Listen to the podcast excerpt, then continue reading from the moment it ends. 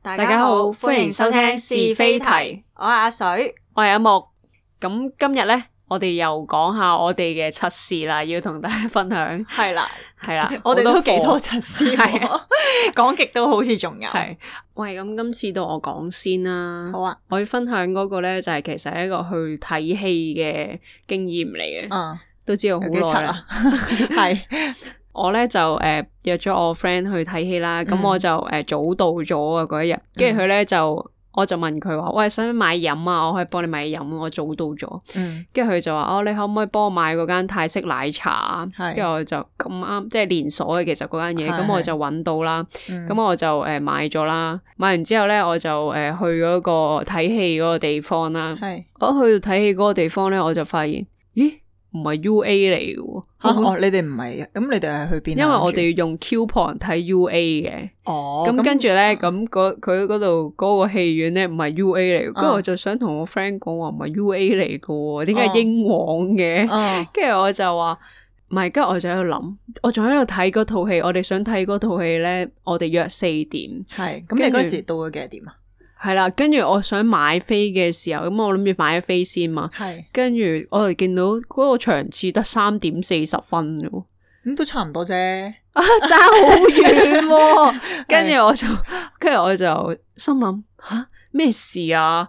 跟住我就喺度 check，原來我去錯咗地方咯。即係點我解哦咧？我去咗 I Square，嚇但係其實我同我 friend 約咧係約 Times Square。哦，跟住我知道咁白咗痴我知道咗我自己去㗎錯之後咧，我仲要徒手揸住嗰兩杯嘢飲，因為我冇加錢，冇加袋，啊。跟住我就咁樣揸住兩杯嘢飲過咗海。唔係，但去係睇你戲你後尾有冇問你個 friend confirm 下，究竟你哋約嗰個係 Times Square 啊，定係 I 係 I Square， Square 因咧？為我有我有 check 翻嗰啲 WhatsApp record 啊嘛。跟住 終終於係發現原來 Times 係 Square， Times 係 Square，我唔係錯， 勁低 B 咯。但係我我有順利入到場，我準時啊！你仲要 OK 我準 Ờ, 時，，我好彩，我仲要因為你揸住早嗰到兩杯嘢咁凍到 咧，過海幾辛苦啊！仲要搭地鐵，所以其實你真係早到好多喎，啊早到好多啊應該你買埋嘢飲，跟住去到你仲要發現你去錯，跟住再搭埋車去翻 Times Square 喎，係啊，都仲要準準時時噶入嘛。犀利 喎，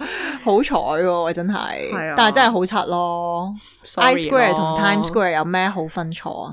我下意識就係覺得係 I Square，勁低啦！不過有時我覺得我都覺得係嘅。有時咧，你睇到個 message 或者睇到啲字咧，唔知點解你個腦咧諗嘅係另外一樣嘢嚟嘅。係啊，即係個腦有時轉得太快咧，真係真係唔得㗎。係啊， OK 啦，OK 啦，好啦，係啦，咁不如到我講啦。咁我咧就我都覺得我呢件事好柒嘅，即係到柒到而家都覺得我嗰一刻係可以揾窿捐 嘅。咁話說咧，就係、我之前去美國啦，咁美去美國之前咁大家都知道，我哋要用係去整誒、呃美國 visa 啦。咁我就嗰陣時特登就請假啦，去整美國 visa 啦。咁去到你知道其實嗰度好嚴謹噶嘛，嗯咁、你要誒、呃、帶一個細袋仔啊，又要做保安係啊 checking 啲嘢要 keep 晒喺個門口，唔可以匿入去啊。係啦，咁嗰陣時排咗一陣隊啦，跟住入到去啦，見嗰個 counter，跟住 check 文件嘅時候咧，咁佢就誒好、疑惑眼神就問我啦，佢就話：誒、小姐啊，你係咪有兩本 passport 啊？跟住我就嗯話吓冇啊，我肯定冇，我得一本 passport 啫喎，點會啊咁樣啦。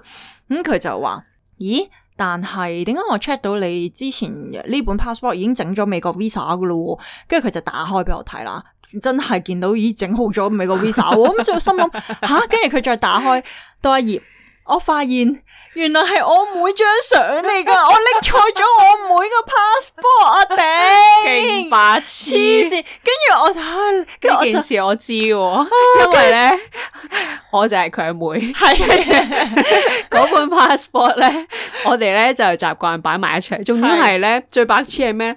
個 passport 套咧係好明顯唔同咯，跟住咧佢翻到嚟屋企仲要同我講話吓唔係咯，我明明認咗個 passport 套先拎嗰本 passport 噶，跟住我仲話最衰都係你啊，做咩擺埋一齊啊？因為為因為跟住因為我想講，我出門口之後之前，我真係就咁即刻拎，我係冇打開過，我冇 check 過，由頭到尾都冇 check 過，直至到去到嗰個 counter，佢打開俾我睇入邊張相係我妹嘅，我先發現原來係我妹嘅 passport。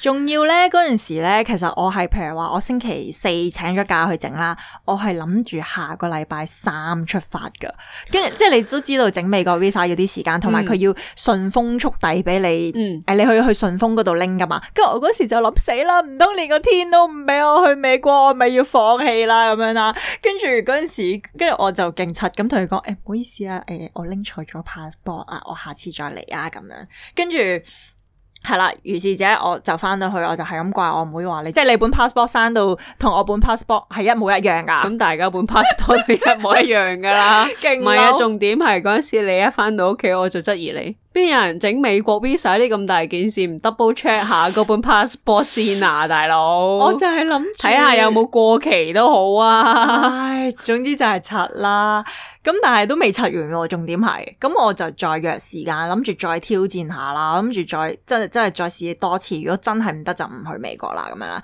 跟住第第二日即刻再 book 再請假，再約多次，跟住我就由如是之後，我又再排個隊啦。係啦，check 個文件嘅 counter 咧，佢就話誒、身份證啊唔該咁，跟住我就再抄個袋啦，你冇帶身份證，冇錯。黐因為我換咗袋啊，你知道去過美國 Visa 嗰、個誒、呃嗰個大使館係要拎細拎細袋噶嘛，咁唔知點解我咧 第二日咧換咗另外一個細袋喎，跟住我前一日係就咁將個身份證拎出嚟，我冇帶銀包嘅，我就淨係將身份證拎出嚟。咁但係第二日我換咗袋之後，我冇再拎翻張身份證出嚟，跟住我就同佢講話。誒唔、好意思啊，我冇帶身份證啊，咁樣啦。你個人可唔可以唔好咁荒謬？荒謬小鎮得唔得啊？跟住嗰個，但係最好彩係，唔係，但係竟然勁好彩咧，個 counter 就話。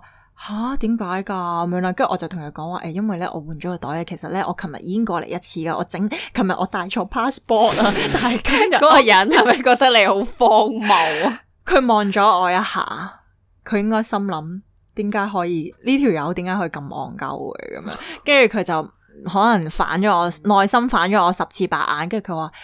係啦，佢話：，唉，咁唔緊要啦，今次就有你啦，我幫你 mark 翻啦，咁應該 OK 嘅咁樣咯。最後係成，好彩啊係啊，最後係成功整到噶，勁白痴啊！真係好白痴。好啦，我哋今日嘅分享就差唔多到呢度啦，好啦，太荒謬。